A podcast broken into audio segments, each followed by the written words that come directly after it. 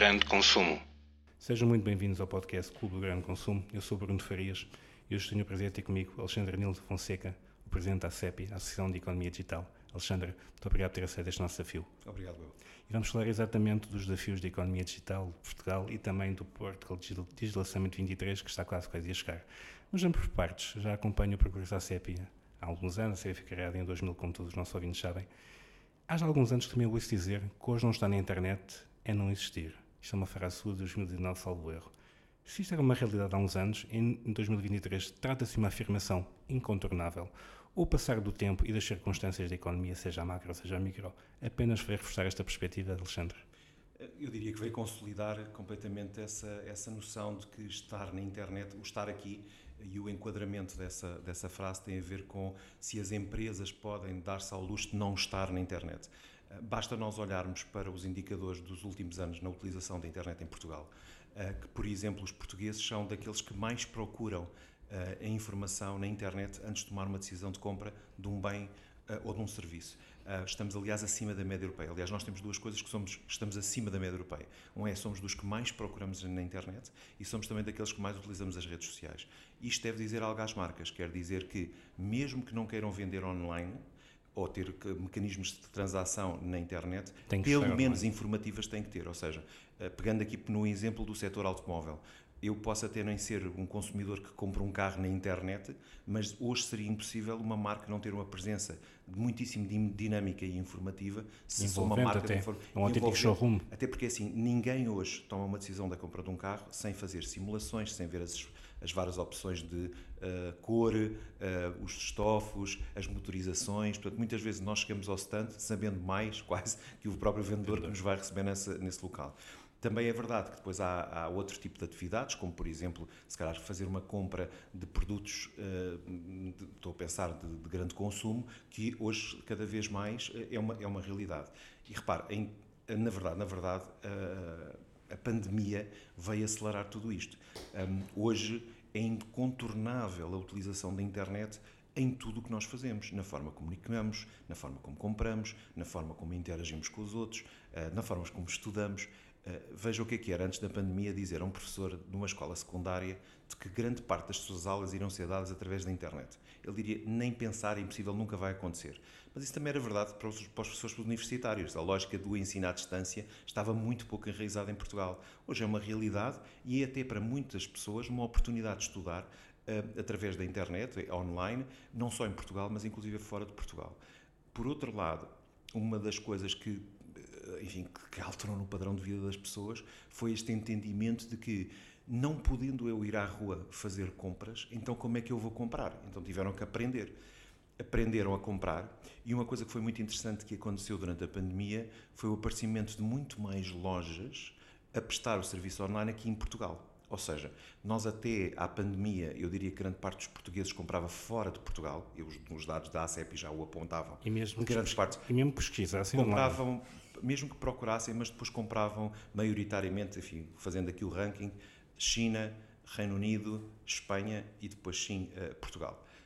Uh, durante a pandemia, a realidade foi completamente invertida e grande parte dos consumidores compraram em Portugal. Uhum. Isso provocou duas coisas. Um, esse aumento de, da procura também levou a um aumento da oferta. Muito mais empresas que até então nunca tinham pensado vender na internet passaram a fazê-lo.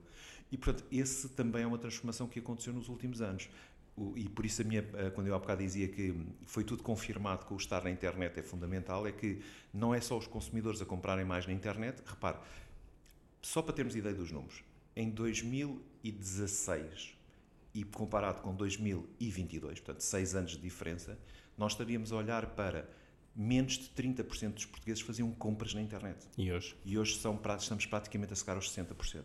Portanto, vemos bem o que é, que é a evolução, que é uma evolução também natural, teria acontecido de qualquer forma mais ou menos aceleradamente, mas foi muito acelerada durante a pandemia. Isso revelou-se noutras áreas, por exemplo, a utilização de banco online, que estava pouco mais do que 30% e que agora está acima dos 70%. E hoje temos bancos puramente digitais. Puramente digitais. Portanto, quer queiramos, quer não, a evolução natural da internet Uh, acelerada, mas acelerada, estamos a dizer, muitíssimo acelerada, quase com Fórmula 1 uh, na adoção do digital, uh, fez com que hoje mais portugueses utilizem a internet, Portanto, ou seja, o número de pessoas que utilizam está hoje na casa dos 85%, mais coisa menos coisa. Uh, nós estimamos que esse número possa chegar uh, rapidamente aos 95% neste horizonte temporal até 2030.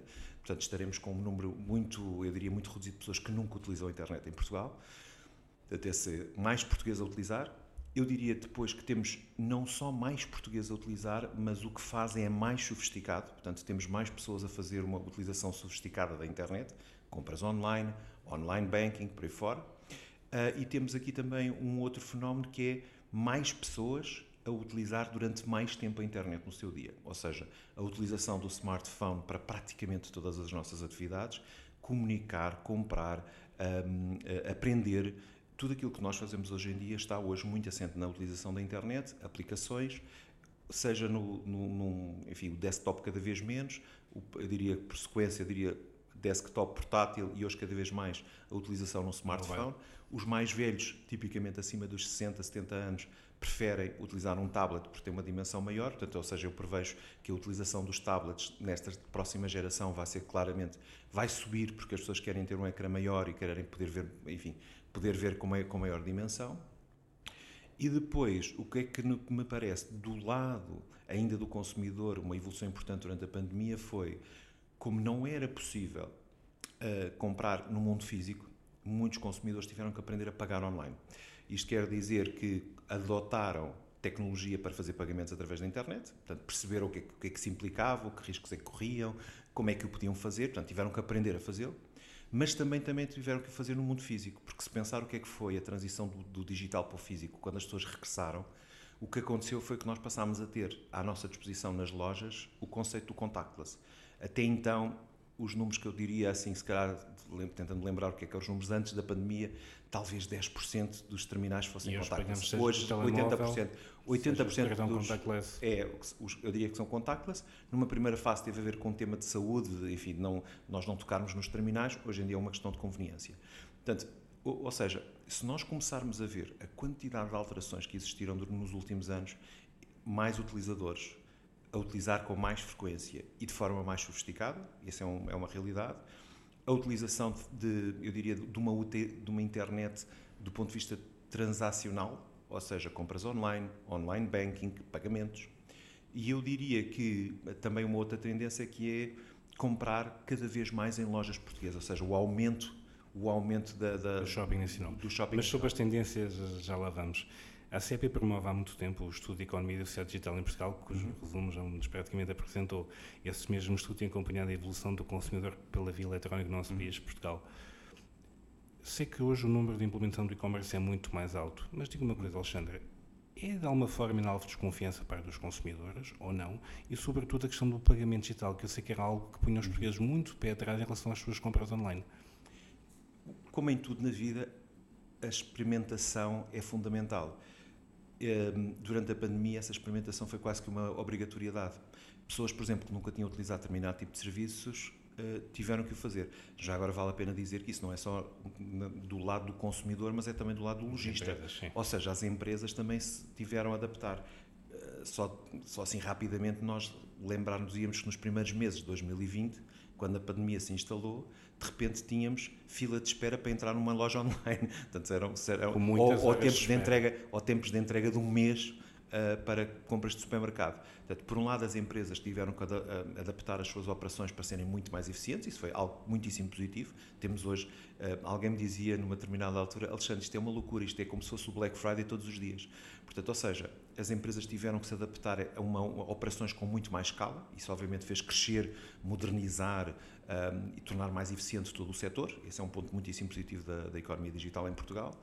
E, mas também, uh, ao, ao, aumentar o número de lojas, o número de oferta, também explica-se um bocadinho a, a, como é que eu a criatividade do, dos, dos comerciantes. Uh, eu lembro-me que na, naquela altura uh, havia um, uns, uns, pescadores em Sesimbra que mandavam mensagens do WhatsApp a dizer quais é eram os peixes que conseguiam pescar nós dizíamos qual era o peixe que queríamos, eles pescavam e depois pagávamos para Way. Portanto, ou seja, e eles entregavam aquilo em casa. Portanto, é interessante ver é, é, como é que se chama economia, não é? a capacidade de inventiva que, que, que, as pessoas têm quando estão perante uma adversidade.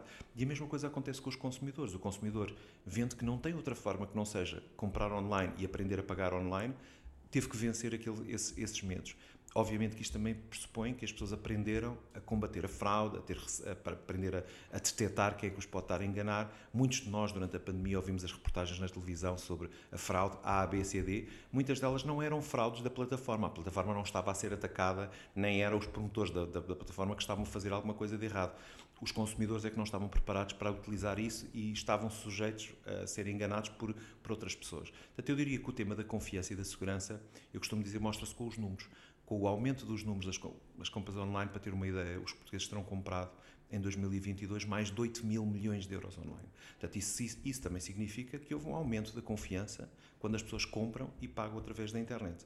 Portanto, eu diria que isso é um território que estará em constante evolução. A verdade é que quanto mais pessoas estão online, mais interessante é, é o crime e, portanto, obviamente também temos esse desafio sempre de, sempre que há um aumento de um negócio, há sempre alguém interessado em fazer Algo de errado com esse mesmo negócio, é, é, é, é vicissitude, mas também a verdade é que temos consumidores cada vez mais informados uh, e é cada vez mais, eu diria, uh, parte também da responsabilidade de todos nós, das empresas, do próprio Estado, em criar programas de capacitação digital que ensinem os consumidores a protegerem-se. Eu diria que essa é uma preocupação de entidades que vão desde o Banco de Portugal e os bancos, passando pelas gateways de pagamento e sistemas de pagamento, mas também os comerciantes têm interesse nisso, porque não é do interesse do comerciante que haja burlas na internet ou que haja consumidores pouco avisados. É do interesse de todos que isto corra bem. Ah, também é verdade seja dito que os consumidores também começaram a ficar mais preocupados sobre onde é que fazem as suas compras. Procurar, por exemplo, um selo de confiança como aquilo que tem o Ponto .pt, que é uma parceria do Ponto .pt, da ACEP e da DECO, que é o confio.pt. Portanto, os sites que têm esse, esse selo eh, é, são uma garantia também de qualidade, são uma garantia de segurança. Portanto, os consumidores também devem procurar essas, essas, um, esses sites que lhes podem oferecer mais, mais confiança. Mas enquanto país, Alexandre, como avalia o atual estado da economia digital em Portugal? Somos uma nação que tem sabido acompanhar a transformação digital e explorar as oportunidades que a mesma proporciona ou ainda estamos num estágio, num estágio, estágio evolutivo dessa mesma adoção? Eu sei que há diferentes realidades para esta mesma resposta. Uhum. É, é, eu, eu, gosto de olhar para, para, para, números eh, e para ver também a evolução dos números, com os números, e números num período de tempo que não seja nos últimos seis meses, mas se calhar nos últimos cinco anos. O que é que nós vemos no DESI? O DESI é o Digital Economy and Society Index. É um índice europeu que mostra a evolução uh, da utilização do digital tanto na perspectiva da economia como da sociedade, aliás, como o próprio índice assim o indica. E qual é o peso da economia digital no PIB, no PIB nacional, presentemente? Esse, esse, é um dos números mais difíceis de medir, porque o que é, que é a economia digital? Se eu tenho, por Exatamente. exemplo, se eu tenho um trator eletrónico que é autossuficiente e que faz tudo numa, numa quinta e consegue cortar, etc., isso é, isso é parte de, uma, de, um, de um mecanismo de economia digital, a introdução dessa tecnologia, provavelmente será e não é medida. Portanto, às vezes temos que pensar assim, o que, o que é que é, estamos a falar do e-commerce ou estamos a falar de economia? É que a economia digital é algo muito mais vasto, que entra na saúde, sim, sim. que entra se calhar em todos os setores. Quando pensamos no e-commerce, estamos a falar no peso, uh, nós sabemos hoje que o e-commerce valerá em Portugal, e agora vamos falar e-commerce B2C, uhum. Portanto, aquilo que os consumidores compram, seja em Portugal ou fora de Portugal, que isso também é importante nessa, claro. nessa lógica. O que os compradores, os portugueses compraram em 2022 foi cerca de 8 mil milhões de euros. A nossa expectativa é que no horizonte temporal de dois anos, dois, três anos, esse número possa chegar aos 10 mil milhões de euros. Mas se nós olharmos para aquilo que é o B2B e o B2G, portanto, ou seja, o business to business e o business to government, que em Portugal é muito importante, porque desde 2009, ao contrário da maior parte dos países europeus, Portugal já tem uma plataforma em que o Estado é obrigado a fazer compras através da internet. Portanto, essas plataformas online de chamado Public Procurement já existem em Portugal e são mandatórias desde 2009. Eh, portanto, o business to government, ou seja, o Estado, quando compra um papel higiênico, quando compra um carro, quando compra seja o que for, tem que fazê-lo através de uma plataforma eletrónica. O business to government e o business to business, portanto, se juntarmos os dois, portanto, no fundo é o que é que as empresas vendem, seja para o Estado ou para outras empresas, já terá valido o ano passado quase 100 mil milhões de euros. Uhum. Portanto, ou seja, é interessante perceber que a escala das coisas, se calhar, é 1 para 10, o, business, o B2C e o resto, estamos a falar em, em, em escalas completamente diferentes. Portanto, se nós pensarmos em, no peso do PIB, se juntarmos os dois, 110 milhões sobre o peso do PIB, vemos que o valor, eu podia-lhe estar aqui a dizer que só nesta componente das vendas online das empresas e do, dos consumidores, estaríamos a falar, se calhar, roughly um terço da economia é vendida através Correto. da internet. Eh, se considerarmos que o PIB anda nos 300 não sei quantos milhões. Isto não é propriamente um número que justifique nada, nem seja interessante do ponto de vista de conversa. será muito mais interessante nós pensarmos, por exemplo, antes da pandemia, 40% das empresas portuguesas tinham a presença na internet, apenas 40%, e neste momento são cerca de 60%. É menos mal, mas ainda nos coloca num desafio em que temos 40% do nosso tecido empresarial que ainda não percebeu sequer a importância de estar no Google Business, Isso. ou ter, ter na rede social, ou ter um pequeno site. Ou fazer Isso são dados 23. Correto. Isso são dados 22, na verdade. 22. E, portanto, isto para dizer que é, é muito importante nós, às vezes, olharmos para, os, para, estes números e quando nós vemos o DESI, portanto, quando responder à sua pergunta, o Digital Economy and Society Index tem essencialmente cinco, peço desculpa, tem essencialmente cinco grandes áreas: uh, capital humano, uh, a integração da tecnologia nas empresas, serviços públicos digitais uh, e, e, essencialmente a infraestrutura. São os principais indicadores. A infraestrutura, Portugal sempre esteve muito à frente nos indicadores europeus. Houve aqui nos últimos dois, três anos algum ligeiro atraso, porque nós implementámos um pouco mais tarde o 5G, mas é algo que se recupera perfeitamente e eu estou convencido, se não for já este ano ou no próximo, nós vamos recuperar e estarmos acima da média europeia sempre foi um indicador onde nós estivemos sempre muito bem, portanto não há nenhuma razão. Aliás, nós, nós somos europeus nós somos sempre reconhecidos por isso. Por isso. Por isso. Depois tínhamos uma outra área onde também sempre fomos muito bons, que foi a disponibilização de serviços digitais ao público pelo, pela, pelo Estado. Nós continuamos a ser muito bons a, a, disponibilizar serviços. Temos é uma parte da população que, sendo info-excluída, e essa info-exclusão é verdade tem vindo a ser combatida, mas foi nos últimos anos, nós não temos um nível de utilização dos serviços tão elevado como tem em outros países. Portanto, mais uma vez, às vezes falar de, da utilização de serviços públicos digitais não é a mesma coisa. Eu dizer assim, eu tenho melhor oferta do que os outros, mas não tenho necessariamente a, a, tão utilização como os outros têm. Mas podemos dizer que as competências digitais dos portugueses também têm vindo a melhorar e, e crescer? Sim. Portanto, isso leva-nos para, para, para, para, para os outros dois pontos. Integração da tecnologia nas empresas, estamos acima da média europeia e foi algo que foi muito importante nos últimos anos, cresceu substancialmente, é um indicador muito positivo. E esse sim extraordinário foi o crescimento de um indicador onde nós estávamos francamente abaixo, que era o do capital humano, e que agora estamos acima da média europeia. Nós crescemos cinco posições nos últimos cinco anos. Portanto, cinco posições em cinco anos é saltar uma, um país. E a que é que serve isso, Alexandre? Tem essencialmente a ver com políticas tanto do setor privado como do setor público, no sentido de aumentar as competências digitais dos portugues. Vale a pena dizer que essas competências. Também é verdade que vínhamos mais de trás. Um, essas competências vão desde. Um, no fundo, se pensarmos que em Portugal há 5, 6 anos, nós tínhamos 25% dos portugueses que nunca tinham utilizado a internet. E depois tínhamos 25% que eram muito sofisticados, compravam online, utilizavam um bank, etc. Portanto, ou seja, nós tínhamos nas pontas os zero utilizadores e os muito oh, sofisticados. Exatamente. Depois tínhamos ali um centrão de 50% que eram uh, faziam pesquisas na internet, utilizavam redes sociais e, e, era isso. e era isso. Ora bem, se calhar havia o e-mail, etc. O que é que nós vimos acontecer durante este período? Os 25% que nunca tinham utilizado, neste momento estarão à volta dos. Os últimos dados são 13%. Eu acho que dois, no final deste ano, se calhar, estará mais próximo dos 10%. Portanto, veja, é uma queda de cerca de 15 pontos percentuais em 5 anos. E vemos o nível de sofisticação dos tais 25% que, que eram sofisticados, passaram, se calhar, mais próximos dos 60% ou até mesmo dos 70%. Aí o salto é brutal e quando nós comparamos com o resto da média europeia, então o salto é enorme. Mas isso não é só, as competências digitais não são só isso. As competências digitais têm a ver com, por exemplo, o número de uh, engenheiros na área digital, o número de mulheres a utilizar a internet, uh, desculpem, a fazer formação uh, digital. ou seja, não é só o aumento das competências na perspectiva da utilização, mas também na, na perspectiva de se nós estamos a produzir programadores, engenheiros, portanto, pessoas que vão e que estar. Exportamos, e que exportamos muito Agora ainda leva a, a, a, a, questão é: se existem ou não existem, isso Portugal tem vindo a produzir mais do que produzia, sim. Uh, se está em linha com aquilo que nós precisamos, não. Mas também, a verdade seja dita, eu acho que nenhum país hoje pode dar ao luxo de dizer ah, eu estou a produzir em quantidade suficiente. Se assim fosse, nós não teríamos tantas empresas alemãs, francesas e americanas a, a literalmente recrutar uh, cá em Portugal não necessariamente eles não estão a ir para fora, porque hoje em dia também a verdade é que o teletrabalho mostrou que estas pessoas podem estar a viver aqui no nosso país, beneficiar do sol, do mar de tudo aquilo que nós temos aqui de bom e estarem a trabalhar para empresas americanas, alemãs e francesas a partir do nosso país. Portanto, uh, se nós tivéssemos, se os outros países tivessem a produzir tanto talento como gostassem, não teriam a vir recrutar necessariamente aqui. Depois haverá outras razões, que têm a ver com o custo da mão de obra e, e das condições disponibilizadas, mas isso, enfim, já nos levaria aqui para, outro, para outros, para outros temas. Já agora só dizer que para quem tiver interesse em conhecer os dados do estudo, nós temos uma versão, temos três versões para o estudo, aquela que eu chamo uma versão mais académica, com cerca de 100 páginas, que enfim detalha e entra em muita informação sobre o que é, que é a economia digital. Esse estudo é disponibilizado a todos os nossos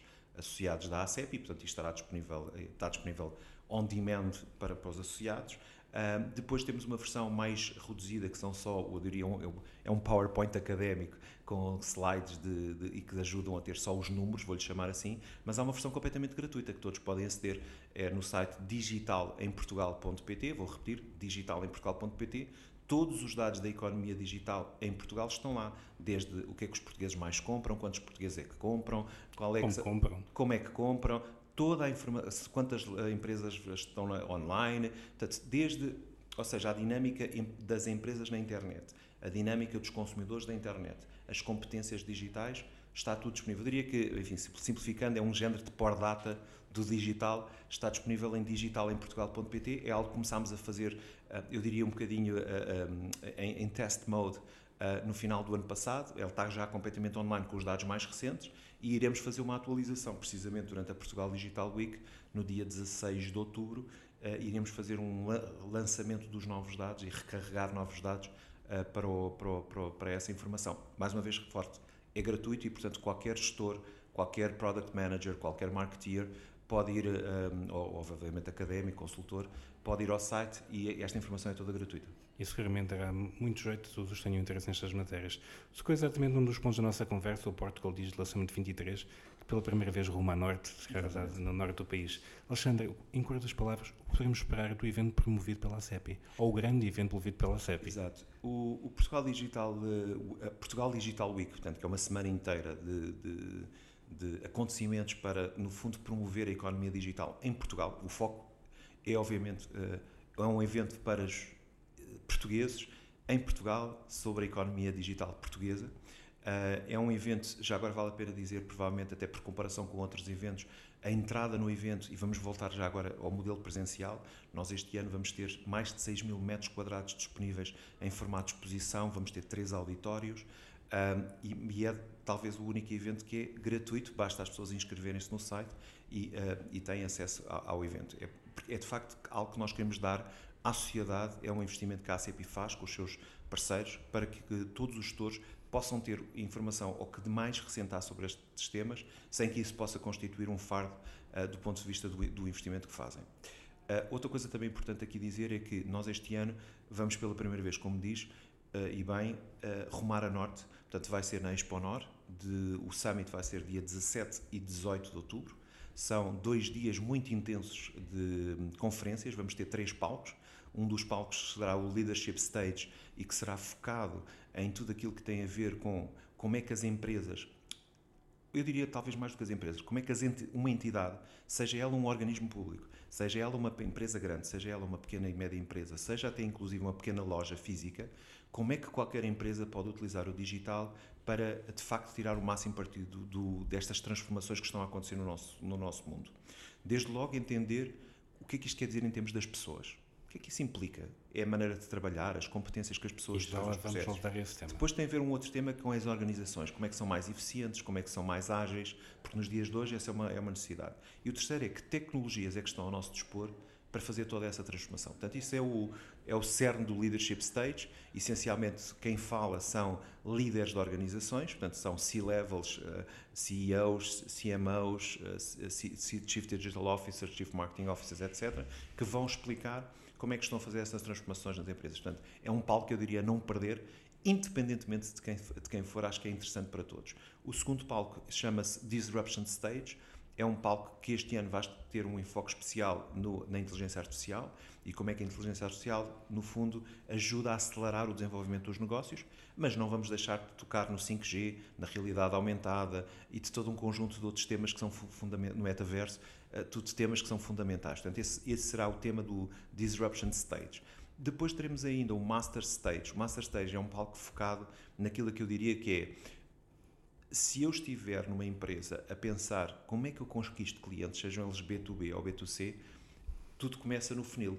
Como é que eu atraio clientes, como é que os, como é que os torno interessados nos meus produtos e serviços, como é que eu os envolvo no relacionamento com a empresa, como é que os faço comprar, como é que presto serviços. Portanto, todo, todos esses caminhos e tornar essa experiência digital espetacular, é isso que esse palco vai falar. Portanto, tem marketing digital, tem e-commerce, tem pagamentos, tem logística, tem, tem redes sociais, tem mídia, tem tudo aquilo que é preciso para alguém perceber e entender, desde a atração até ao relacionamento contínuo com o cliente, o que é que nós temos que fazer. Vai tocar também algumas áreas que uh, são fundamentais nos dias de hoje entender o conceito do digital, portanto a ligação entre o físico e o digital e como é que ela pode ser potenciada de um lado para o outro e também trabalhar, porque os consumidores, e isso também eu acho que já ficou muito claro para as marcas, é não há propriamente consumidores do físico e consumidores digitais. Nós somos consumidores das duas coisas.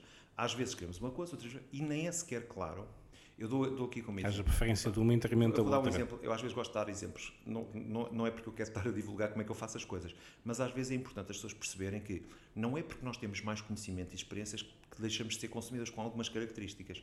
Um exemplo prático. Eu, enquanto consumidor, eu tenho 55 anos, Uh, estou à frente de uma associação de digital, uh, sou pioneiro no e-commerce em Portugal e, e, na Europa e no mundo. Portanto, não é por não saber utilizar a internet de uma forma altamente sofisticada que eu não faço compras online. Claro que faço compras online em muitas categorias. Mas vou-vos dar um exemplo. Em algumas coisas, exemplo, se eu for fazer uma viagem com várias pessoas, com os meus filhos, em que se calhar vamos, por exemplo, queremos fazer um programa de mergulho, em que passamos X número de dias naquele sítio e que já agora vamos ter uma excursão e que é preciso pensar em viagem, alojamento, programa, etc, etc, o mais provável eu ir a um sítio, sentar-me à frente de alguém e dizer assim: o que é que me sugere eu fazer e, estar à espera que a pessoa me dê um conjunto de recomendações. A questão do atendimento. A, a questão do atendimento do serviço e principalmente da integração Sim. do serviço é uma coisa que eu acho que vai continuar a existir e seria errado as marcas pensarem, claro, porque os consumidores são muito sofisticados, que vão deixar de precisar disto. Também é verdade que, se calhar, se forem os meus filhos, que têm 20 e poucos anos, a fazer algumas viagens individuais, o percurso deles às vezes pode ser completamente diferente, pode ser muito mais focado, se calhar, no preço do voo, já não interessa tanto se tem muitas escalas ou não, porque isso é irrelevante. O, o, o, target aqui é: eu quero fazer esta viagem e vou tentar fazer esta viagem mais o mais barato possível, dormir no sítio hábil. Eu já não viajo assim. Portanto, ou seja, isto, isto depende muito das pessoas e os que as marcas o que têm que pensar é como é que eu ofereço e em que segmentos eu quero estar. Eu quero estar no segmento, nos todos os segmentos, então se calhar tenho que ter níveis de serviço para isto tudo. E é errado pensar que isto é tudo servido online ou é tudo serviço no presencial. É uma mistura das duas. Portanto, o tema do digital é muito importante. Outro tema tem a ver com o retail marketing e com uma coisa que é muito importante, as marcas. Uh, e aqui estamos a pensar tipicamente fast moving consumer goods uhum. e outros géneros de produtos de supermercado, vou-te chamar de supermercado, cada vez mais querem conhecer ativamente o que é que os seus clientes fazem. E muitas vezes é difícil fazer isso porque tem pelo meio as cadeias de supermercados, ou seja, o sítio onde estão a ser vendidos, seja online ou offline. offline. E entender esse comportamento de como é que os consumidores se interessam pela marca, como é que compram, etc., é cada vez mais importante para as marcas. Isto leva-nos para um tema que é as cadeias de supermercados, os revendedores destas marcas, têm que começar a ter, por um lado, mecanismos de dar informação a estas marcas, enfim, sem perderem aquilo que são ativos importantes nos seus dados, mas que possam transmitir alguma informação útil a estas marcas. Mas gerar negócio. E até gerar mais negócio. Ou, por outro lado, a marca também tem que pensar assim: como é que eu faço coisas? E cada vez nós vemos marcas a fazerem. Estou a pensar em eh, utilização, por exemplo, de QR codes, por exemplo, em embalagens que fazem com que a pessoa por exemplo, por troca de ganho um concurso, ganho mais uma, ganho mais uma, lá, ganho mais um produto ou ganho mais qualquer coisa, dou mais, eu, o consumidor começa a relacionar-se diretamente com a marca. Portanto, nós começamos a ver as marcas cada vez mais a utilizarem ferramentas de comunicação que ligam o físico ao digital, mas mais do que isso, ligam o consumidor diretamente à marca. Portanto, esse direct to consumer não se traduz necessariamente, e às vezes as pessoas dizem, ah, direct to consumer, epá, quê? não estão a ver as pessoas a comprar latas de Coca-Cola pela internet. Não é isso que se está a falar aqui. O que se está a falar é como é que as marcas, conseguem envolver diretamente com o consumidor e obter daí também alguma informação de padrões de consumo, uh, padrões de comportamentais, etc, etc, etc. Portanto, isto para dizer o quê? Que é isso tudo que nós queremos falar no, no, no, Master Stage, é um tema. Depois queremos aqui, obviamente temos um espaço de exposição bastante, bastante vasto, estamos, mais, são, estamos em 6 mil metros quadrados. Vamos aproveitar também para atrair para aquele espaço, por exemplo, as, as, universidades, os politécnicos, as escolas profissionais, para falar o que é que andam a fazer na área do digital, muitas, a fazer muita coisa na área do digital. Queremos atrair, e naquela altura já estarão a ser lançados, algumas iniciativas, inclusive no âmbito do PRR, como o caso dos bairros digitais, as aceleradoras digitais, para estarem a mostrar o que é que estão a fazer, por exemplo, no Norte, já que estamos a rumar a Norte, porque não trazer isso? E depois, porque há câmaras municipais, na verdade, com imenso dinamismo, desde logo aquela que é a nossa host city, que é Matosinhos, uh, que está a fazer imensas coisas na área do digital, com, com várias incubadoras e várias empresas uh, a desenvolver imensa coisa no digital. Mas ali à volta, uh, e quando eu digo ali à volta, só, só assim no horizonte das, de, se calhar de, do Porto, de Gaia, de Maia, da Maia, mas um bocadinho mais longe fomos até Viana de Castela, Braga, mas até noutras, noutras regiões no Norte estão-se a desenvolver iniciativas na área do digital que nós queremos dar palco e queremos mostrar. E, portanto, a ideia aqui é que o espaço também possa permitir a que estas entidades também se possam apresentar aqui. Portanto, isso é o que vai acontecer no Summit. Uh, na noite do, do, do, da primeira noite do Summit, vamos fazer a entrega dos prémios Navegantes 21. É algo que já fazemos também há bastantes anos, desde 2009, na verdade, que fazemos esta entrega de prémios. Uh, este, desculpa, em 2007, para ser mais preciso. Desde 2007 nós fazemos, era um, começou por ser um prémio de carreira, o primeiro premiado foi o professor Mariano Gaga, enfim, uma referência que todos, todos conhecemos, mas já passaram por, este, por estes palcos um, uh, eh, Belmiro de Azevedo, Dionísio Pestana, o Comendador Nabeiro, uh, uh, agora Leonor Beleza, enfim, nomes. os nomes são de muitas áreas são nomes, nomes que todos nós identificamos e percebemos a ligação do digital mais até a inovação, não é? como é que estas organizações... Empreendedorismo, inovação, visão, é inovação, é visão como é que, como, não é necessariamente o e-commerce nem o digital puro claro. e duro, mas como é que a inovação foi, foi fundamental. Portanto, começou por ser um prémio carreira, mas depois, a partir de certa altura, decidimos que, e até brincando um bocadinho com o número de, de, de uh, Navegantes 21, criar um conceito que é vamos premiar 20, ter 21 prémios para premiar o melhor que se faz em digital. O melhor que se faz em digital pode ser coisas eh, tão interessantes como o ano passado premiámos a Cruz Vermelha para um projeto da economia digital social. Uh, premiámos, por exemplo, um, ehm, jovens de uma escola secundária por, por, pelos projetos que eles fazem no âmbito uh, do, do, do SiteStar, que é um, uma parceria com a DECO.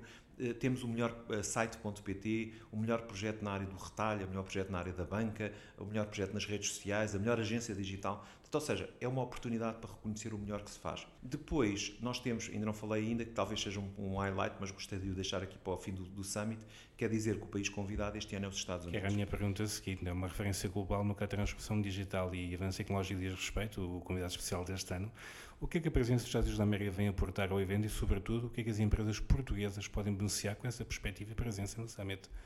o, o, o, país convidado é uma tradição do, do, do, do, Portugal Digital Summit. Nós já tivemos França, Brasil, Alemanha, uh, o Reino Unido, a China. Mas este é um contexto muito especial. Este, este, este é um contexto muito especial. Temos os, os Estados Unidos. Tem duas dinâmicas em, em, em, em, ambos os sentidos, eu diria.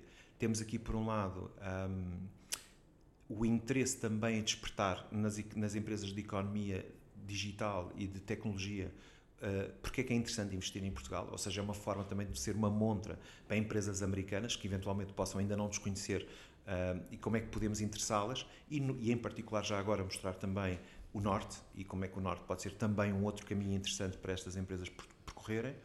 Temos aqui uh, uma outra dinâmica que é grande, já agora vale a pena dizer que dos 10 unicórnios que existem na Europa, 7 são, se quiserem, de DNA português mas grande parte deles, na verdade, estão fisicamente, hoje em dia, têm as suas sedes, ou têm os, enfim, as suas operações nos Estados Unidos, portanto, okay. também é uma também uma, uma aqui e lá no UK, mas grande parte delas, na verdade, está nos Estados Unidos, e, portanto, é também uma dinâmica interessante perceber o que é que é isto de ir para os Estados Unidos, e vamos convidar alguns para estarem connosco.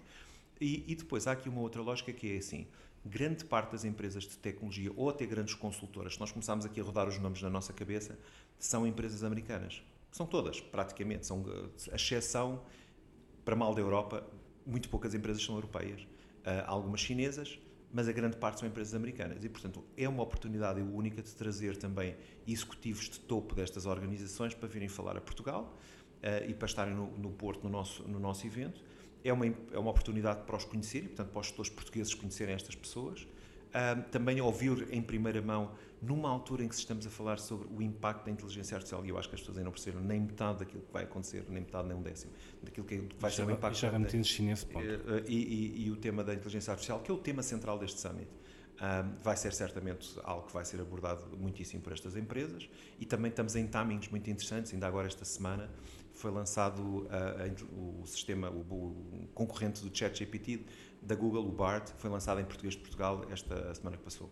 E, portanto, isto para dizer que muita coisa uh, vai estar ao rubro, uh, com a União Europeia a querer lançar também o Artificial Intelligence Act. Enfim, há muitas temáticas, desde as questões da legislação e da regulação, passando pela implementação, os desafios para o emprego. Há tanta coisa que a inteligência artificial vai trazer, eu não tenho dúvida nenhuma que esta relação, e até no momento em que nós estamos a falar em blocos, eh, eu diria, de guerra, em que temos eh, Rússia, eh, Rússia-China, que também tem tecnologias da AI, que, não, que são, eu diria, quase concorrentes daquilo que tipicamente a Europa e os Estados Unidos utilizam, é muito interessante percebermos o que é que é isto também da guerra cibernética, porque quer queremos, quer não. Que existe. Que, que existe, existe. E, e, só se vai intensificar, porque quer queremos, quer não. Uh, isso fica muito claro quando o governo português, por exemplo, diz que uh, não quer, por exemplo, a empresa XYZ nas infraestruturas de 5G em Portugal ou na Europa, ou quando a Europa também diz isto. Então, ou seja, há muitas coisas que certamente serão, estarão, no, estarão ao rubro em outubro eh, e, portanto, é um momento ideal. Os Estados Unidos é um momento, como eu, enfim, por todas as razões, trazer os Estados Unidos nesta altura é muito interessante para as empresas portuguesas, é muito interessante para o Estado português e, no limite, eu acho que também pode ser interessante para as empresas americanas perceberem como é que estar em Portugal pode ser uma oportunidade. Repare, nós temos aqui uh, cabos de, de submarinos de, de fibra óptica que nos ligam à, à África, à América Latina temos uma relação quase que, eh, eu diria, intemporal, no sentido que há muitos anos, eh, com essas, também com essas regiões e com os povos dessas regiões, e também até mesmo com a Ásia, porque nós somos dos poucos países, na verdade, que consegue ter uma relação um, eh, com, com, com, a China através de Macau, por exemplo. Uh, temos aqui uma, um posicionamento geoestratégico de estarmos dentro da Europa e dentro da União Europeia, mas, na verdade, na verdade, do ponto de vista físico, eh, temos, temos esses, esses, esses, esses, data centers que estão depois amarrados a cabos, que depois vão a outros data centers noutras partes da, da, do, do, hemisfério sul. Um, temos aqui uma outra coisa que é culturalmente nós portugueses temos esta capacidade de facto extraordinária de abraçar os outros, coisa que não é também eh, tão comum assim. E eu diria que temos uma, enfim, uma qualidade de vida e um conjunto de características, e se juntarmos a isso, se juntarmos o PRR, o Portugal 2030, nos próximos uh, 5 a 10 anos, percebemos perfeitamente que há um nível de investimento em Portugal no digital e para a transição digital que pode ser muitíssimo potenciada pelas empresas americanas. Portanto, acho que há aqui muito, muitas, muitas áreas que podemos explorar. Há uma última que eu, que eu nunca gosto de deixar de fora e que acho que é muitíssimo importante, nem toda a gente olha para ela com tanta atenção, mas eu não gosto de deixar de fora, que é o tema da língua portuguesa. Uh, nos próximos, no horizonte temporal até 2050, nós vamos ter praticamente 500 milhões de pessoas a falar português no mundo. E isto, obviamente, também se traduz na internet. Isto não é só um fenómeno. E, e de onde é que vem este crescimento? Obviamente vem do Brasil, mas vem muito, na verdade, da África. Vem de, de, Moçambique, vem de Angola e vem de outros, de outros, de outros países que falam língua portuguesa. Portanto, o, o, potenciar da nossa língua é algo que nós também temos que saber explorar em ferramentas como a inteligência artificial, as, tudo o que tem a ver com a língua, a serviços ativados por voz, nós temos que ter a capacidade de falar com as empresas de tecnologia, nomeadamente, uh, por exemplo, com a Google, uh, com a Apple e com todo um conjunto de empresas que hoje em dia têm tecnologias baseadas em voz e termos a certeza que o português, seja o português de Portugal, seja os outros, os outros devidamente são devidamente uh, trabalhados e que estas empresas entendem o potencial que também há de crescimento. Porque sendo certo que Portugal per si não representa nada nesse crescimento, porque, enfim, mal, quer dizer, país é muito pequeno, na verdade a nossa língua é qualquer coisa de muitíssimo especial.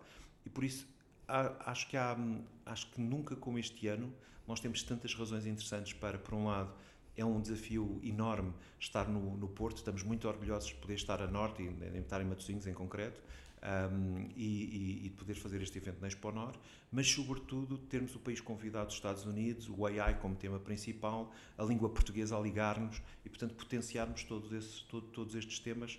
Uh, Parece-nos que é aqui um, um, quase que uma fórmula mágica para que o Summit deste ano e toda essa semana uh, se conclua. Depois, na sexta-feira, já agora vale a pena dizer, é o dia das compras na net, que é, o, no fundo, o Black Friday português. Portanto, é um Black Friday dedicado a todas as empresas portuguesas não tem, não tem concorrência física, portanto, nesse dia não há lojas físicas a também fazerem Black Friday. Portanto, é no dia, no fundo, no dia 20 de outubro, portanto, é um mês, na verdade, antes do Black Friday. É um, spa, é um momento, é um dia só dedicado com descontos, promoções que as lojas portuguesas fazem. No passado tivemos sempre mais de 300 a 400 lojas envolvidas, todos os anos tem vindo a crescer. E a minha expectativa é que este ano isso, isso continue a fazer. Portanto, é um dia do e-commerce, é o dia do e-commerce português, se tivesse E uma forma de homenagear também. de homenagear e, acima de sobretudo, já agora dar a possibilidade dos portugueses de fazer umas comprinhas antes e pouparem também algum dinheiro e não estarem à espera do Black Friday, que depois normalmente também hoje em dia acaba ser um bocadinho confuso, porque já não é, para já não é Friday, é, hoje em dia é de segunda, é segunda à segunda, porque é o, na outra segunda-feira a seguir é os saldos da sexta. E eles começam hoje em dia já praticamente uma semana inteira. E ainda tem a concorrência do mundo físico. Nós temos alguns lojistas, e estamos a falar de lojistas grandes, não é pequenos, lojistas grandes que nos dizem que o, que o dia das compras na net é maior em termos de vendas do que o Black Friday naquela sexta-feira, porque o Black Friday dilui-se no online. Uh, porquê? Porque tem muita concorrência do mundo físico e porque hoje em dia já não é só na sexta, é, acaba por ser muitos dias.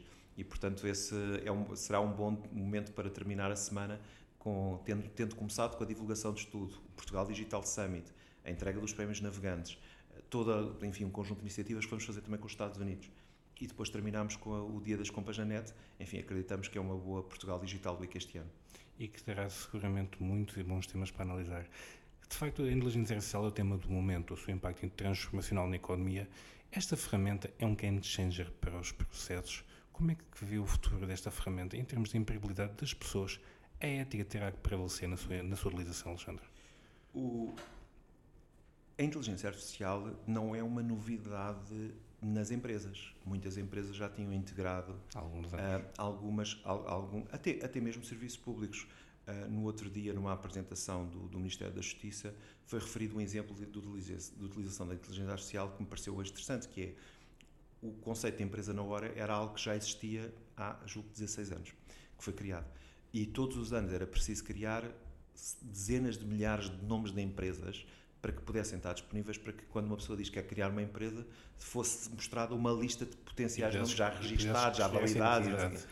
E, e existiam, isto, eu vou dar o exemplo até com os números que foram apresentados, portanto, isto foi público naquele dia, cerca de 30 pessoas que trabalhavam para, para construir esse, esse, esses nomes. Com tudo aquilo que eu imagino que é que é andar a inventar nomes à mão, como se costuma dizer, a tentar ver se esses nomes batiam certo com o critério ABCD, enfim, uma série de coisas. Uh, hoje em dia, com a inteligência artificial, a informação que eles deram foi que isso é feito hoje, hoje em dia por duas pessoas que fazem a validação final já dos nomes. Tudo o resto é feito com AI.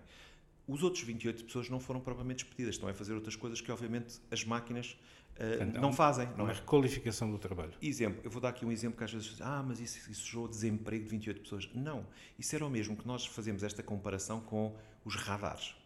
Imaginem o que é que era nós, em vez de termos um radar que hoje tem a capacidade de esteja a chover, esteja meio às escuras, esteja não sei aqui, todas as centenas de carros que às vezes estão a passar num, num determinado minuto, aquela máquina consegue detectar as matrículas, fotografar e passar toda essa informação.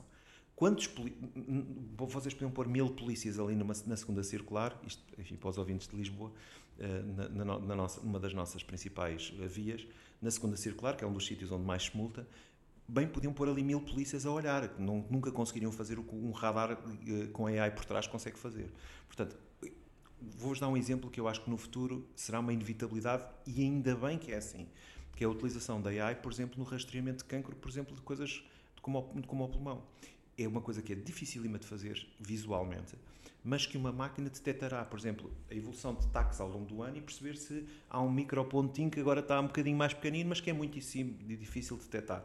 Essa detecção a anteriori é, pode-nos evitar, pode evitar que uma pessoa morra. A detecção, por exemplo, a anteriori de análises, por exemplo, de eletrocardiogramas, que é muitíssimo difícil de detectar um, com, com, o olho humano, mas que há pequenos padrões, pequenas tendências que são detectadas quando nós estamos a fazer essa detecção utilizando este tipo de ferramentas. Portanto, eu acho que na saúde, por exemplo, o AI, do ponto de vista de prevenção da doença e de antecipação da doença, vai ser crítico. Não há nenhum olho humano que consiga fazer isto. Portanto, os médicos têm que estar reservados para depois fazer outras coisas, ou os analistas, o que lhe quiserem chamar. Isto para dizer o quê? Há, muita, há muitas áreas onde a inteligência artificial já atuava, na verdade. Há muitas coisas que nós fazemos no dia. Quando, por exemplo, nós vemos o Netflix a dar-nos um conjunto de recomendações, a Amazon a dar-nos recomendações, a Spotify a dar-nos recomendações, tem sempre a, a, a inteligência artificiais lá por trás e mecanismos de análise de milhões e milhões e milhões de dados, ou bilhões de dados, na verdade. A inteligência artificial já existe em muita coisa. O que, o que de facto foi extraordinário foi a introdução com o ChatGPT de uma ferramenta que os consumidores tem nas suas mãos, essa é que foi o consumidor, quando digo consumidor é o consumidor barra o, utilizador. O utilizador. Uh, portanto, um profissional uh, ter à sua disposição uma ferramenta que consegue utilizar e potenciar muito o seu dia a dia. Hoje, com, com, com ferramentas como o ChatGPT ou o Bard ou todas as outras, muitas outras que surgiram, eu consigo fazer, uh, por exemplo, coisas tão simples como dar um tópico e, e diga assim, uh, existe uma ferramenta que, por exemplo, serve para fazer uh, apresentações, tipo PowerPoint. Se eu der um tópico, como um exemplo concreto, Why should American technology company invest in Portugal? Ele gera um conjunto de slides, 7, 8 slides, e se vocês forem ler aquilo, está tudo bem escrito, com informação detalhadíssima sobre, inclusive, mecanismos de financiamento que o Estado português tem para apoiar empresas em Portugal.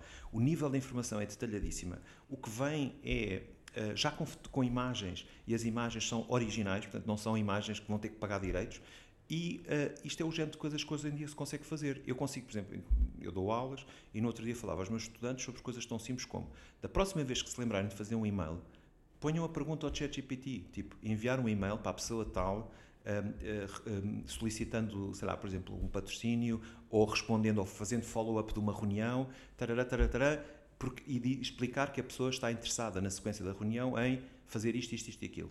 Sim, uma coisa resumida. Vocês ficariam altamente surpreendidos. 90% do e-mail está certo. Está certo e está mais completo do que vocês fariam.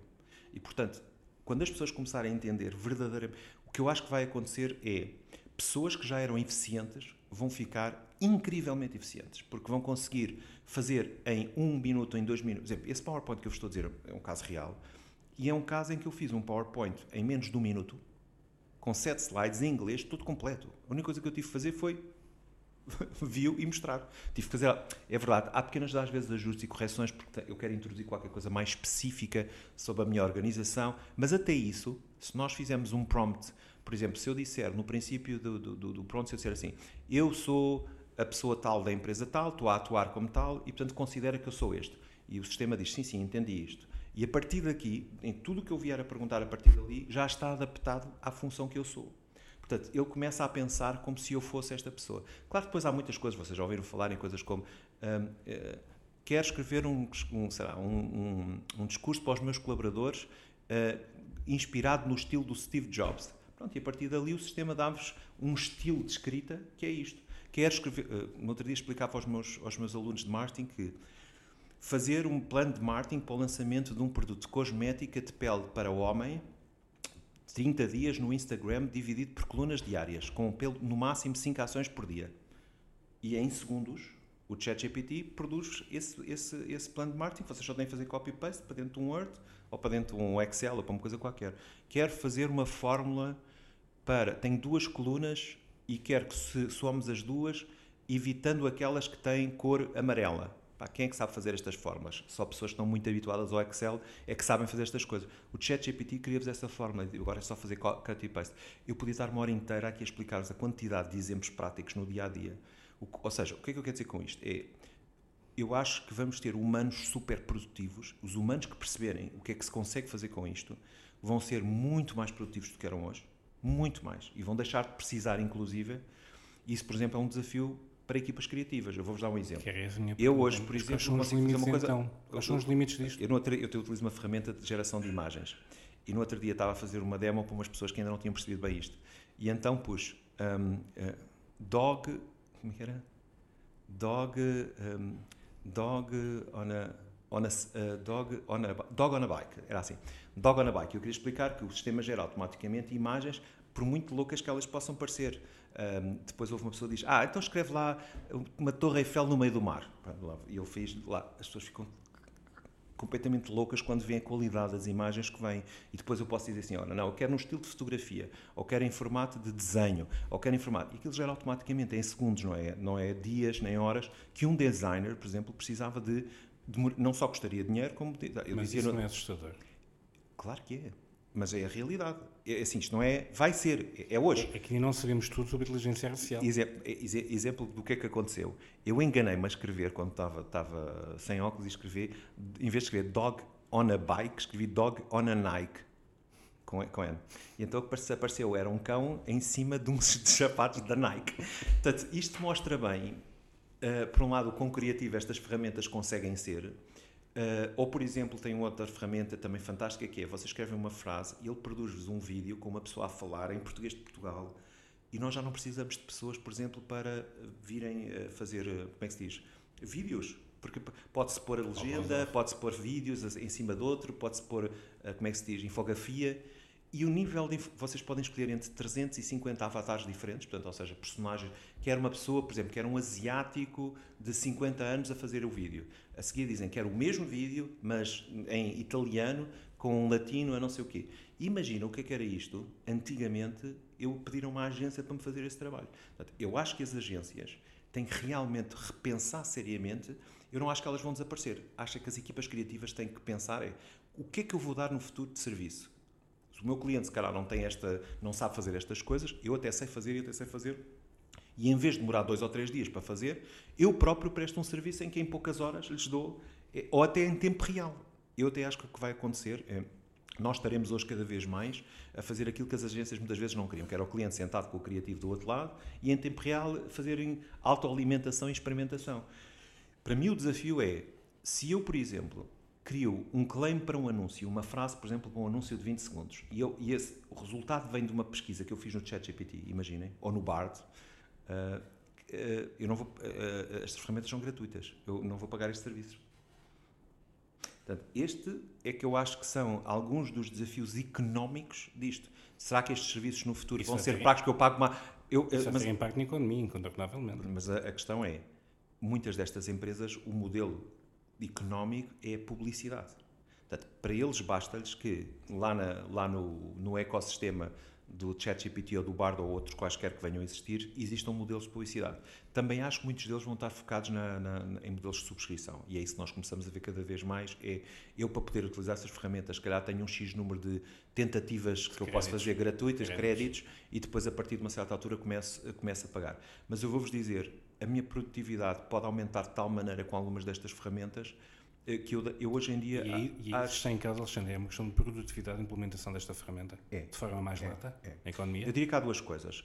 Para pessoas que já têm. Vamos lá ver, eu tenho 30 e qualquer coisa anos de, de vida e de conhecimento eu consigo analisar uma resposta do ChatGPT e dizer assim, este e-mail precisa aqui de mudar isto, ou preciso mudar aquilo, ou isto aqui não está 100%. Eu consigo analisar isso. O que é que eu fiz? Eu aumentei brutalmente a minha produtividade ao ter este género de ferramentas à minha, à minha disposição. Portanto, eu acho que para pessoas que têm conhecimento, know-how, que estão numa determinada fase da vida, isto pode lhes dar um potencial. Portanto, eu acho que quem já tinha determinado tipo de características, isto vai ser altamente potenciado. Depois acho, acho que às vezes preocupa-me um pouco é, por exemplo, se eu penso num miúdo que, que acredita que fazendo estas perguntas pode pegar cut para e mandar um e-mail para uma pessoa, esse é que pode ser, o, imagina um jovem profissional, estagiário, que acha que ir ao ChatGPT e usar os e-mails. É a questão da ética que eu lhe falava há pouco. Uh, aqui é mais do que isso, é a qualidade do trabalho. É perceber é, onde é que estão os erros que possam estar ali, ou falta às vezes de adaptação à realidade. Às vezes são pequenos erros entre o português de Portugal e o português do Brasil mas que também acho que com o tempo vão, vão, vão sendo afinados. Eu, por exemplo, tenho sempre o cuidado quando produzo alguma coisa, digo, escreve em português de Portugal, e isso já ajuda em grande parte a resolver esses problemas. Por exemplo, coisas em inglês, eu, eu acho que até falo relativamente bem, mas de facto é diferente escrever um mail mais formal em inglês e de facto o sistema produz coisas com muitíssima qualidade. E quer queiramos, quer não, eu, eu comecei a experimentar o Bard esta semana, porque o Bard eh, saiu para Portugal agora. O, o, obviamente que o, à medida que o Bard for tendo mais utilização, a nível e a qualidade das respostas só vai melhorar. Acho que o ChatGPT, neste momento, pelo nível de utilização que já tem há mais meses, provavelmente já dá um determinado tipo de respostas, mas tem um outro problema que é não tem, não tem integração ainda direta para, hum, como é que se diz, eh, até dezembro de 2021 a base de dados está lá, mas depois daí em diante não tem, enquanto que o Bard já, já tem outras coisas. Está aqui coisas que eu acho que estas ferramentas vão estar. Aquilo que nós temos visto no passado é que a Google normalmente costuma pela sua escala, pela dimensão e pelo hábito que nós temos de se tornar, de facto, depois um standard. Claro. Eh, e, portanto, não sei se o ChatGPT e o BART, quando o BART começa a ganhar escala, se de facto esse vai ser a evolução. Será interessante vermos o que é que, o que, é que vai ser esta, esta evolução. A tendência, eu diria que, normalmente, a Google tem essa capacidade de, de, de integrar. Como a Apple tem, atenção, a Apple, por exemplo, determinados serviços que não tinha em iPhone, acaba por, e, e, que houve uma empresa ou outra que começou a desenvolver isso e se tornou popular, vem a Apple e compra esse serviço. Compra esse, esse serviço e integra-o dentro da sua própria oferta. Isto é também muito comum nestas empresas. Portanto, é muito interessante ver, uh, por exemplo, esta, esta, este, este serviço de desenvolvimento de vídeos e o serviço de desenvolvimento de, de, PowerPoint, de apresentações.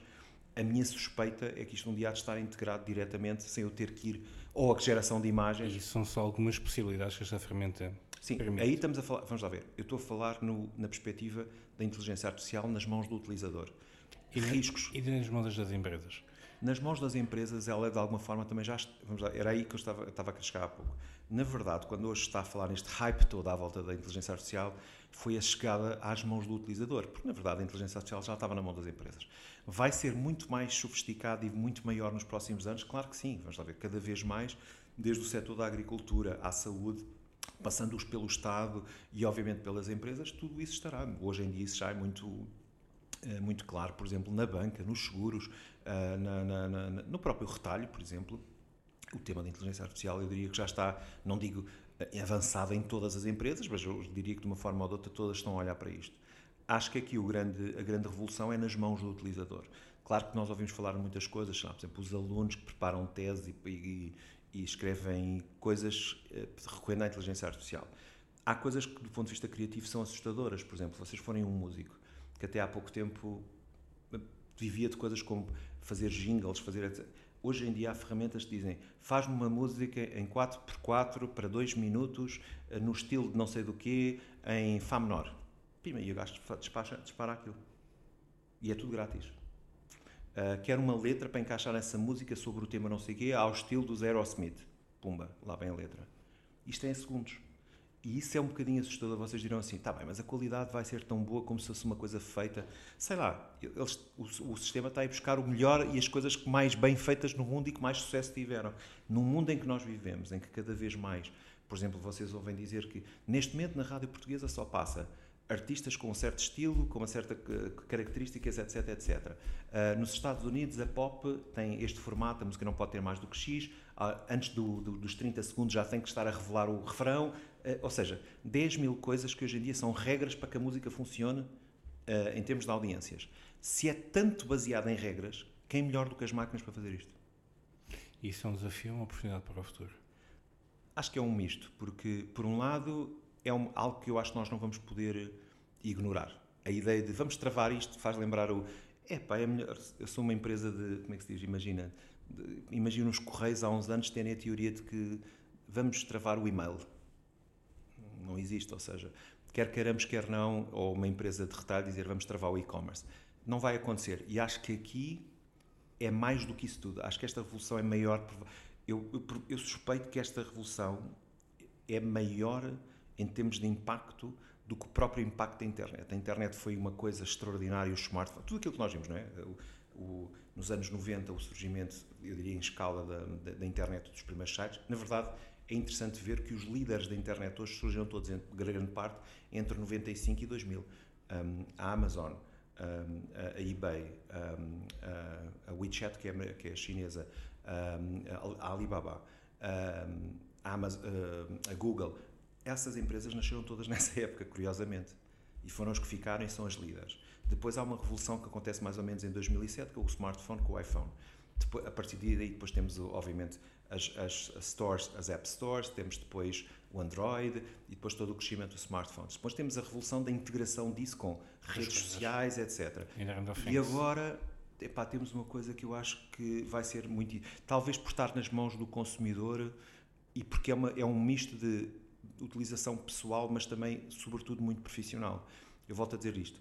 Isto pode ser, para quem souber, souber utilizar a sério, isto pode ser transformacional para o seu dia a dia, para a sua vida. E, e essa será a grande tendência da digitalização e da transformação digital, Alexandre? É, é. Eu acho que a introdução da, da, da, da inteligência artificial na vida das pessoas, seja nos hobbies, seja na, na componente profissional, seja nos próprios gestores, ou seja, um, Vou-vos dar um exemplo. Se vocês agora tivessem, a minha recomendação é: imaginem que vocês eram pessoas que falavam frequentemente em eventos ou conferências, ou seja o que for, e vos convidavam para ir fazer uma conferência sobre, como eu fiz, por exemplo, cabos submarinos e o impacto na economia digital em Portugal. Obviamente, com a minha experiência, eu sei exatamente o que é que vou falar. Não é? Mal me se não soubesse. E, portanto, preciso de um nível de preparação relativamente reduzido para uma, para uma entrevista dessas. Agora, se eu, antes de ir para a entrevista, no dia anterior, fizer ao ChatGPT essa pergunta, eu vou ter, se calhar, cinco ou seis tópicos novos. estruturados. Novos. Podem não ser novos, mas pelo menos estão estruturados, ajudam-me a reforçar. Se calhar uh, tem ali, leio aquilo e digo assim: é verdade, epá, tínhamos esquecido disto, isto de facto é importante. Ou, ou posso ter um ou outro que é novo. Portanto, quer, para profissionais como eu, amplificam brutalmente a minha capacidade de trabalho. Imenso, imenso. Porque eu tenho, consigo fazer coisas hoje em segundos, coisas que eu se calhar demoraria uma hora ou duas a fazer.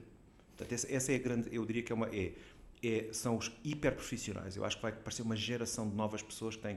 E a minha pergunta é: o que é que se está a fazer, ou o que é que se vai fazer? Acho que é um negócio que vai existir claramente, que é o ensinar a fazer os prompts, ou seja, saber perguntar e saber fazer essas, estruturar essas perguntas nestes sistemas vai ser uma profissão. É o novo algoritmo. É uh, saber criar esses, esses, esses, mecanismos. E isso é uma profissão. E isso é uma profissão altissimamente, muito, muito potenciada. Agora, também vos digo, isto é um bocadinho como dizer assim, eu, por exemplo, aprendi na minha vida a usar desde o Photoshop, o PowerPoint, o Excel, e acho que sei utilizar até relativamente bem essas ferramentas. Isso ajuda-me muito a ser muito. Eh, tenho, tenho uma capacidade até pessoal de fazer coisas que não estou 100% dependente dos outros. Uh, e eu acho que estas ferramentas são isso, vão ser ferramentas que ajudam os profissionais a serem, se calhar, até mais independentes e terem capacidades até produção criativa. Eu, às vezes, eu quando penso, eu estava num almoço com o meu smartphone e alguém me diz: Ah, isso não criaria uma Torre Eiffel no meio do mar. Está bem, então vou-te mostrar o que é, que é uma Torre Eiffel no meio do mar, que não é feita por, não é feita por ninguém, a não ser por uma inteligência artificial. Quando eu mostrei a imagem, as pessoas estavam realmente disseram, epá, não, não imaginava. Mas isto foi em segundos. Foi. E foi aqui criado no almoço. E veio. Ou seja, isso podia, aquilo podia ser o logo de, um, de, um, de uma, de, uma coisa, imagina, de uma New Adventures, de, de, venha a Paris e venha conhecer uma nova aventura que é não sei o quê. Ou seja, fica nas, é a capacidade criativa de quem escreve aquilo que vai, na verdade, ditar quão criativo vai ser. Porque depois eu comecei a afinar e digo assim: não, mas não quero um mar com ondas, quero um mar flat. Quero um, quero um fundo de uh, tipo vermelho pôr do sol e não sei o quê. Nós, quando começamos a fazer essa. Mas essas afinações são todas feitas na ferramenta. Eu não tenho que ir pedir a um criativo. Até eu ali em um minuto, dois minutos, criei a Torre Eiffel com o mar, com o fundo vermelho, com o céu, com, com o mar azul, sem ondas. São muito. É, é, é, é, é muitíssimo assustador do ponto de vista criativo mas é a mesma coisa, se pensarmos bem, eu não sei se vocês. Eu, eu, um dos meus hobbies é a música. Eu, nos anos 80 e 90, se eu quisesse gravar coisas, nós gravámos em pista. A, a, a revolução para o digital já foi assim um. Poder gravar em múltiplas pistas, etc. Antigamente estávamos. Começou por ser quatro pistas, já era uma de quatro passámos para podermos duplicar para 16, depois para por aí fora. Depois para o digital já foi outra revolução. Hoje em dia, toda a edição é toda feita em ferramentas digitais. Eu consigo, por exemplo, um cantor que esteja desafinado, fazer pequenos ajustes para que ele não esteja desafinado. Até posso fazer isso automaticamente com autotune. Mas hoje em dia, mais do que o autotune, o que é interessante é poder fazer isso em pequenas coisas de que ele ah, desafinou ali um bocadinho. É a liberdade de. Vocês conhecem certamente uma, uma, uma, uma, cantora que é a Billie Eilish. Ela no outro dia explicou uma tecnologia que hoje, que hoje se utiliza que é, no fundo, o que é que eles fazem? Ela diz que eu cantei, e é uma música super conhecida, não, enfim, razões de publicidade não vou dizer. Mas ela dizia assim: Ah, estou aqui, eu cantei esta música 60 vezes. O meu irmão, que é o produtor dela, gravou 60 vezes a minha música, em takes diferentes. E ele pôs a ouvir tudo. Todas as versões que eu cantei. E em cada momento ele disse assim: Epá, o final desta é, é, é o melhor final. Bom, corta aquele bocadinho. E foi fazendo cortes em cada até peça. Até chegar à música perfeita. A, até chegar à música perfeita, à versão perfeita que ela nunca, ela nunca cantou aquela versão. E ela dizia exatamente isso ele fez uma, uma versão em que eu respiro num determinado momento e faço lá qualquer coisa que fiz numa, mas não fiz em mais nenhuma. Pronto, então ela captou isso, ele captou isso e pôs essa, essa versão. E ela mostrava como é que cada uma daqueles. Quantos takes, na verdade, ou seja, a, a canção dela se calhar tinha 200 peças diferentes, tiradas de 60 takes diferentes. Vejam bem a loucura do ponto de vista editorial. E isto também quis dizer uma outra coisa. Esta cantora nunca cantou aquilo assim. Tendo dito isto, ela depois diz assim: qual é o meu segredo agora? Eu tenho que ouvir isto não sei quantas vezes e saber ir para o palco, interpretar a música, porque os meus, os meus fãs esperam, porque eles ouvem isto milhares e milhares e milhares de vezes. Um fã ouve milhares de vezes uma música e quando eu chego ao palco eu tenho que fazer aquela coisa, porque senão eles acham estranho eu não saber cantar aquilo daquela maneira. Então eu tô, tenho que reaprender a cantar a música como o meu, meu irmão a interpretou. Portanto, vejam bem, do ponto de vista criativo, até mesmo a este nível, isto é assim. Agora, imaginem quando um cantor não é grande coisa. Portanto, o cut and paste é não sei quantas vezes, se calhar ele só vai cantar uma ou duas vezes, nessa uma ou duas vezes alguém vai lá e sempre que ele esteve fora do tom, ou por exemplo, ah, é preciso prolongar aqui um bocadinho a voz vocês estão no mundo editorial, vocês sabem o que é que se faz com o Photoshop. Não há ninguém perfeito. As, tirar as manchas, alongar os pescoços, porque uh, as pernas não estão aqui, que não sei o quê, vamos cortar aqui um bocadinho do músculo que não ficou bem. As coisas que fazem Photoshop às vezes é uma, é uma deterioração, no caso das mulheres então em particular eu diria que sim, então é ainda mais, mais claro. Isso no fundo é aquilo que, em certa medida, isto vem trazer para o, para o, para o mundo, é a possibilidade de pôr nas mãos das pessoas ferramentas que até então só os especialistas é que sabiam usar. Capacitar as pessoas com novos conhecimentos. Mas, mas voltando aqui ao tema da música, a verdade, a verdade é que hoje para um produtor musical, as ferramentas que tem, por exemplo, eu digo assim, ah, esta música ficava espetacular com Steinway de cauda, não sei o que, mas eu não tenho Steinway de cauda. Tenho, tenho, porque eu toco isto em, em, em MIDI, em MIDI eu consigo depois dizer assim, ok, eu já toquei isto num teclado que não é grande coisa, mas quero agora ouvir isto com o som de ferramentas, sei lá, o Keyscape, por exemplo, vai buscar os melhores pianos do mundo. Então consigo pegar nisto. Vejam do ponto de vista de produção, o que é que está nas mãos deste profissional de poder dizer assim, ok, agora vou pôr aqui um Steinway na minha produção. Um piano de cauda custa para 300 ou 400 mil euros. Numa ferramenta, a, a melhor ferramenta de teclados hoje em dia chama-se uh, Keyscape, custa 350 euros e tem os melhores teclados do mundo. Vocês querem? Ah, quer aquele teclado que os Doors utilizaram, não sei o quê, que é um, um, um piano elétrico que tem aquele som espetacular dos anos 70. Porreiro. Está tá aqui, está ali o teclado. Esse é o potencial do digital e muitas questões não terem no futuro. Tivemos connosco Alexandra Hilda Fonseca, Presidente da CEP. Alexandra, foi um gosto e seguramente muitas questões ficaram para abordar que teremos toda a possibilidade no futuro voltar a elas. Muito bem, muito obrigado pelo convite. E assim que esteve desse lado, nós vemos e ouvimos em breve. Muito obrigado. Clube do Grande Consumo.